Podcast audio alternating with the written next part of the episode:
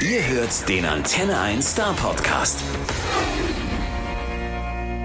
Mein heutiger Gast im Antenne 1 Star Podcast ist Moncrief. Moncrief und ich haben uns im März kennengelernt. Da hatte er gerade seine Single Warm rausgebracht und hat mir erzählt, dass für ihn ein lang gehegter Traum in Erfüllung geht. Für ihn ging es nämlich auf Europatour. Ja, und genau auf dieser Europatour hat er einen Abstecher hier zu mir in den Sender gemacht. Mit im Gepäck hatte er auch seine neue Single.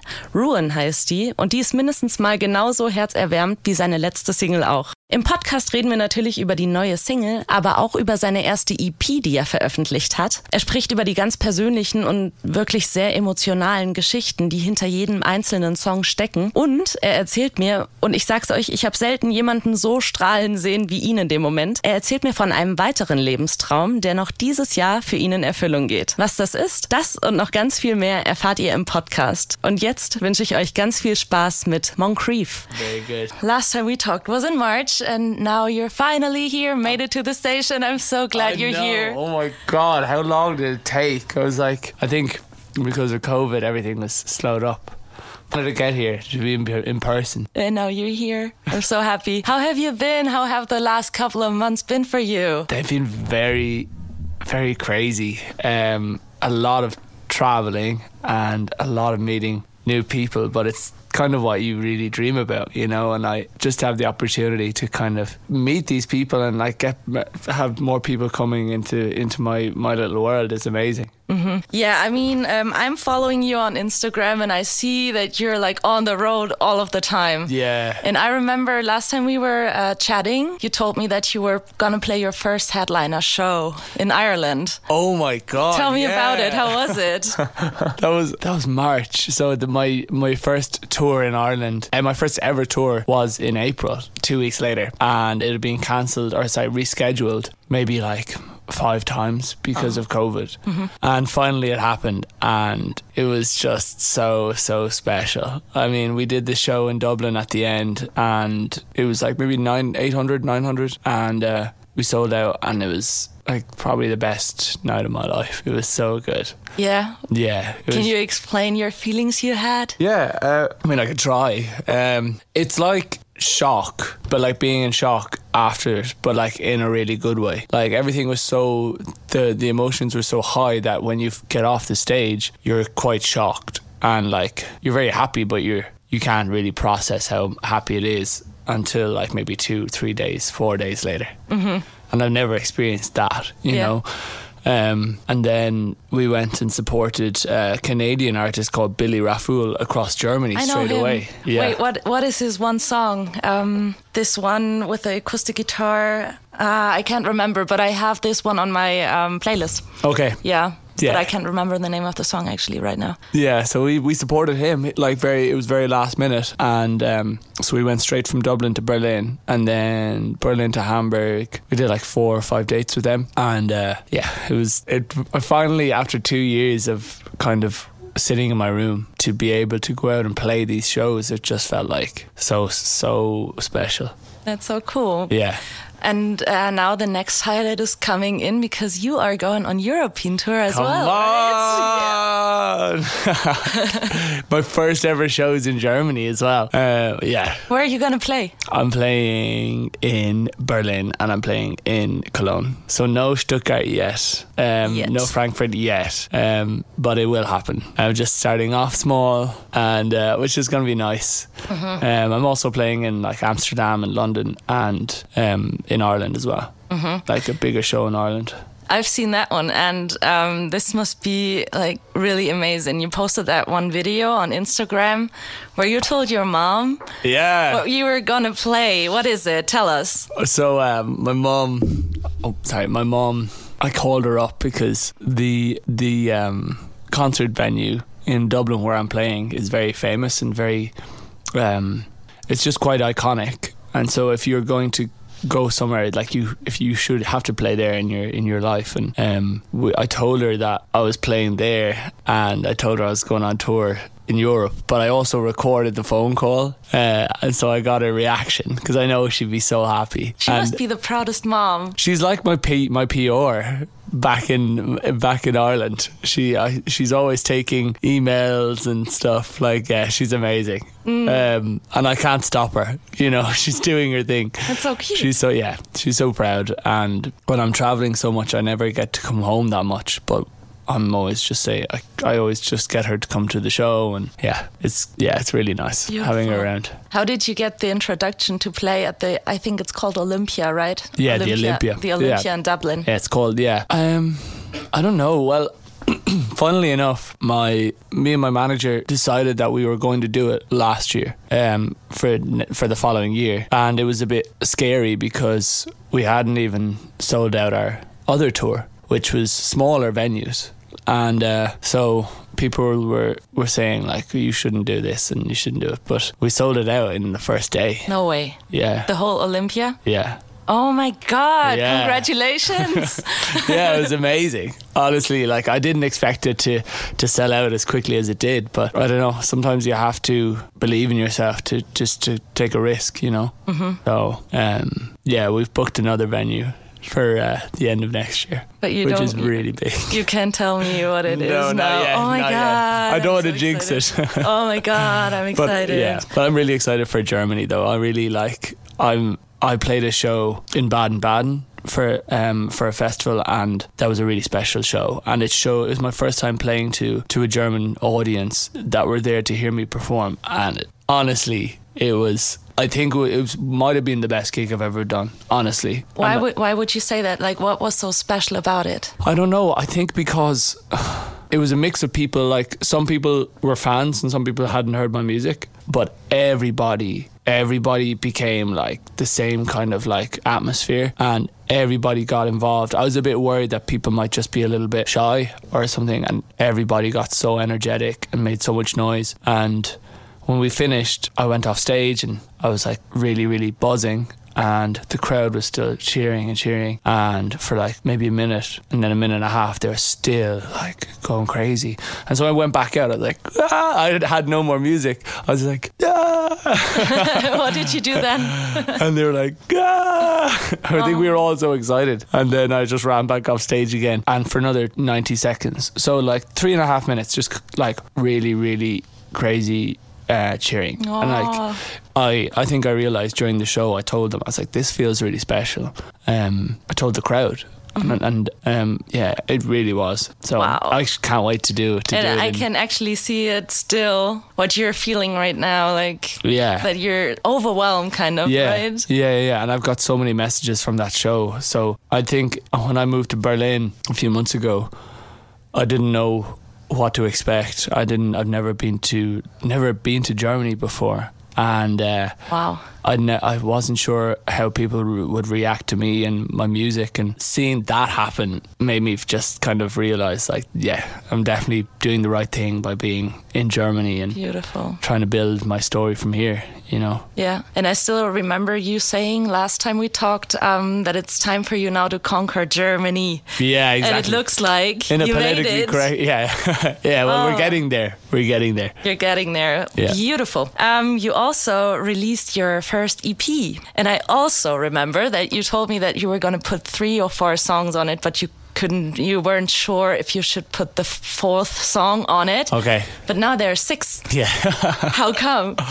oh my god um i don't know because i can't i don't want to leave a song behind um if i think it's good then i feel i'm already looking at like my next ep and maybe an album and then if i know that the album's only going to be like a certain amount of songs i don't want one song if it's really good to just be left on the side you know um so we had i think we ended up with five and then we there was a cover, an Avril Lavigne cover, which I which I produced for my tour, and I it just sounded really good, and I just didn't want to leave it sitting on my computer, so I just wanted to put it out and put it on the EP. What's it called? Um, I'm with you.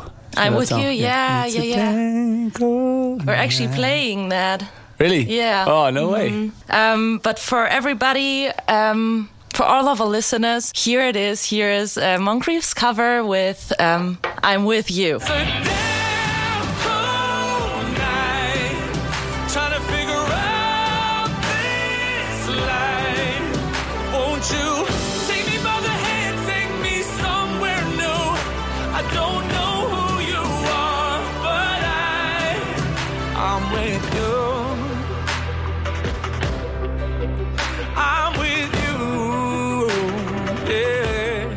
What a beautiful song. But also, um, you released another song of the EP, which is called Ruin. Yes, I did. And now Yeah. let's have a quick listen to that one too.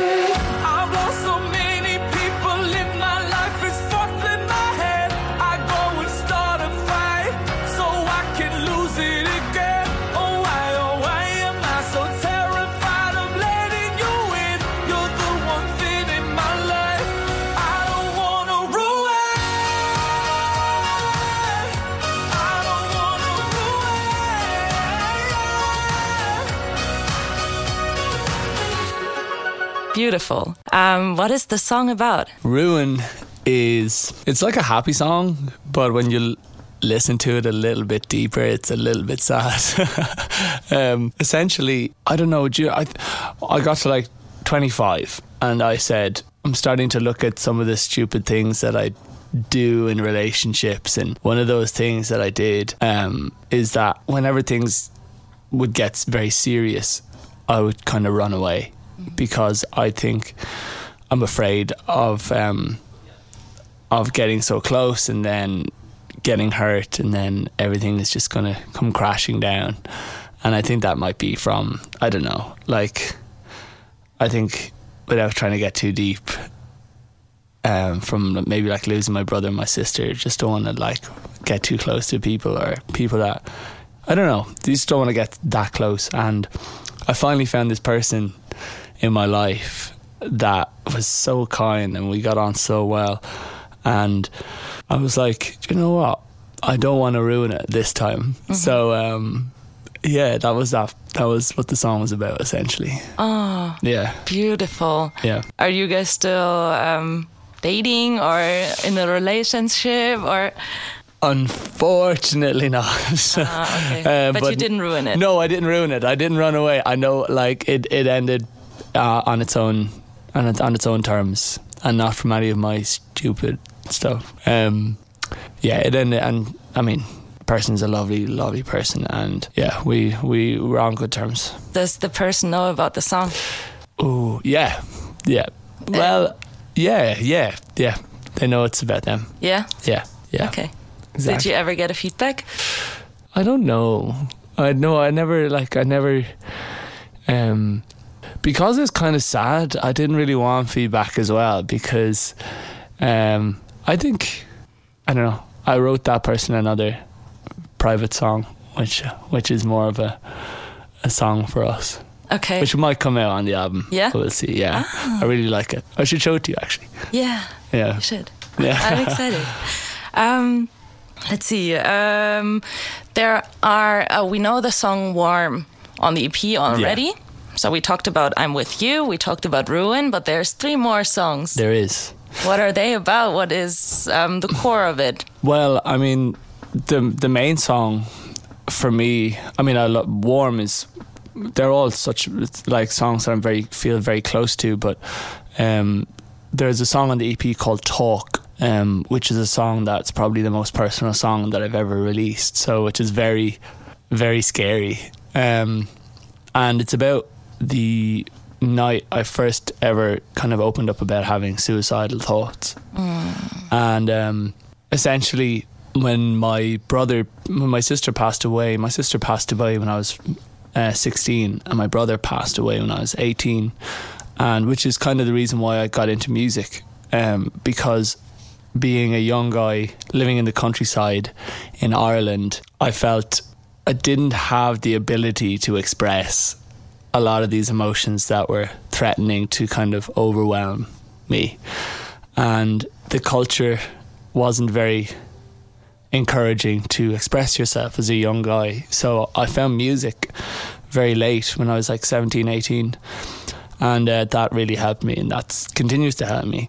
But two years after my brother passed away, um, I well over a year after after the kind of shock like of him of losing him kind of wore off, I began to fall into this kind of what I didn't realize at the time was like depression, and um, I used to be the guy that would get my friends and we'd like drag my friends out of their house and we'll go for a drive or we'll do something fun. And I was that person, but then I slowly turned into the other, the opposite, where pe- my friends would have to come to my house and get me to come out and stuff. And it got to the point where I felt like I was being a burden on everyone, and it would just be better if if I was just, if this was just over. And I hadn't told anybody, but one day my friend dragged me out of the house, and we went for a drive, and we sat down in the car park, and um, after getting some McDonald's, and um, he just said like, "What's going on?" And I just said like, "Nothing. Um, it's fine." And uh, he asked again, and I just kind of shook my head and said, "No, it's fine." And uh, he kept pushing, and eventually I told him that I just felt like it's gotten to a point where I don't want to really be around anymore, and uh, that was, even though it was like a very short and insignificant point, and at that time, and it didn't fix everything. It still made it was still the most important thing that I did because I now knew that there was somebody else out there that knew what I was going through, and I was a little bit less alone, and somehow it felt a little bit more manageable. And so I wrote this song about that night. Um, I wrote it in my in my bedroom with my mate, and uh, it's one of these songs that just kind of came out um, in like ten minutes, and it was finished, which never happens with me. Mm-hmm. I'm always like painfully Overthinking. it. overthinking every stupid little bit of the song, but this one just kind of happened. So uh-huh. yeah, Okay. yeah, that's what it's probably one of my the closest songs to me on the whole EP. Wow. Yeah, And I really want to listen to it. yeah, please. So let's listen to it now. If I don't believe in God, who can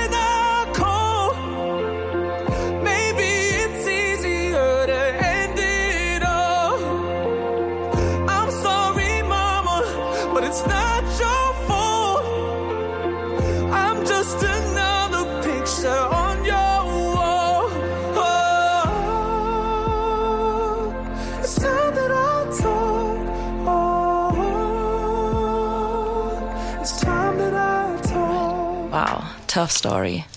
Would you would you consider um, music being your kind of therapy?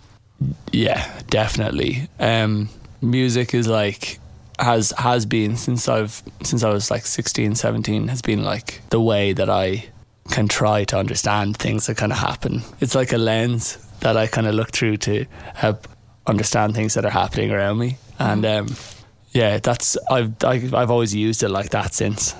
You know, Um, how old are you now? I'm 25. So this was like five years ago, Yeah. where you had this talk to your friend. Yeah, So I feel like um, your life must have changed from one extreme to the other extreme because you said you were at the lowest point, yeah. and now it f- probably feels like you're at a high, at one of the highest points in your life ever. Yeah, How I, does yeah. it make you feel? Um, yeah, I, I think everything. It's hard to say that everything happens for a reason when when when such bad things do happen. But for me, I felt like when things when when especially what happened to me in my life and with my family, you had to make a decision whether um, whether you were going to take this thing as in a very not negative, but in a, like a victim and say, well, why did this happen? And this is a terrible thing. And and then if you look at the world through that lens, then you're always going to get that back. Or like, why did the car break down? or like, why didn't I get this job? Or oh, because this is just how it is. But I, the other side is to to take what's happened in your life and try to turn it into something beautiful. And I feel like I love making music. I love singing. It helps me express what I do um, myself and gets these emotions out. And so I wanted to use that to try help people who are everybody's going through something, you know. And if my music can help a few people who are going through their own thing to express themselves, and we can all just share that together, um, then that's the best thing. And I think now, like five years later, is starting to see the results of that kind of decision, you know, because I see people, I release these songs, I see people reaching out to me and saying, like, it's really helped. And it's, um, it's really people just sharing their stories with me, you know. So, Wow. Wow. Yeah, well, this must um, must mean a lot to you. Yeah, You it's just the beginning as well. So yeah, yeah, yeah. Like you said, there's some big thing coming at the end of ne- next year, right? Yeah. Okay, I'm so excited. Well, I mean, Germany. Germany is where it's at for me. I, I really, Yeah. I think Germany is where is like the, the kind of spiritual home that I want everything Yeah. to kind of live in. Yeah, yeah, you chose to live in Berlin. right? yeah. Recently, Um, how are you doing over there? um, I'm start. I'm trying to get used to it. I'm not like I'm not saying that I'm at home just yet because it's a very big city and it's very very different in the culture and um, I'm traveling a lot. So it takes a while to settle into a big city. So I'm not quite there yet if I'm going to be honest. Um, but I want to I want to I think it's a good place to be. And it feels right to be there for now. So let's see yeah Um, what I was asking myself, once you move countries, like you move from one country that you're used to, that you grow up in, or whatever, Mm-hmm. to another country, there might be some things that you consider being weird or strange. Yeah. Is there anything about Berlins or Germans in general that you, when you came here first, that you thought, oh my God, this is so weird? You can be totally Oh honest. no. um, I think. I mean, I think it's safe to say I don't know much yet uh, about the whole culture, um, German culture as yet. So it's hard for me to to have it to comment on it. You know, um, but I do know that Berlin is very different to the rest of Germany, and that's very Right. obvious. Um, um, I went on a date in Berlin and um okay so I went on a date in Berlin and I mean I found out we were just it was going great you know? And we were having a great time having a drink getting to know each other.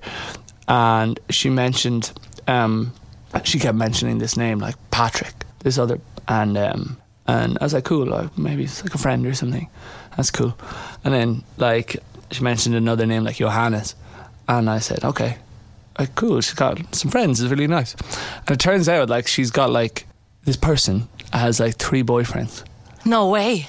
yeah. And like, and I'm like, uh, maybe it might have been helpful for you to tell me that before we went and got a drink or something. Yeah. But may, but maybe the fact that she didn't feel that she had to tell me that means, oh, this is just Berlin or something. Could and be. I don't know.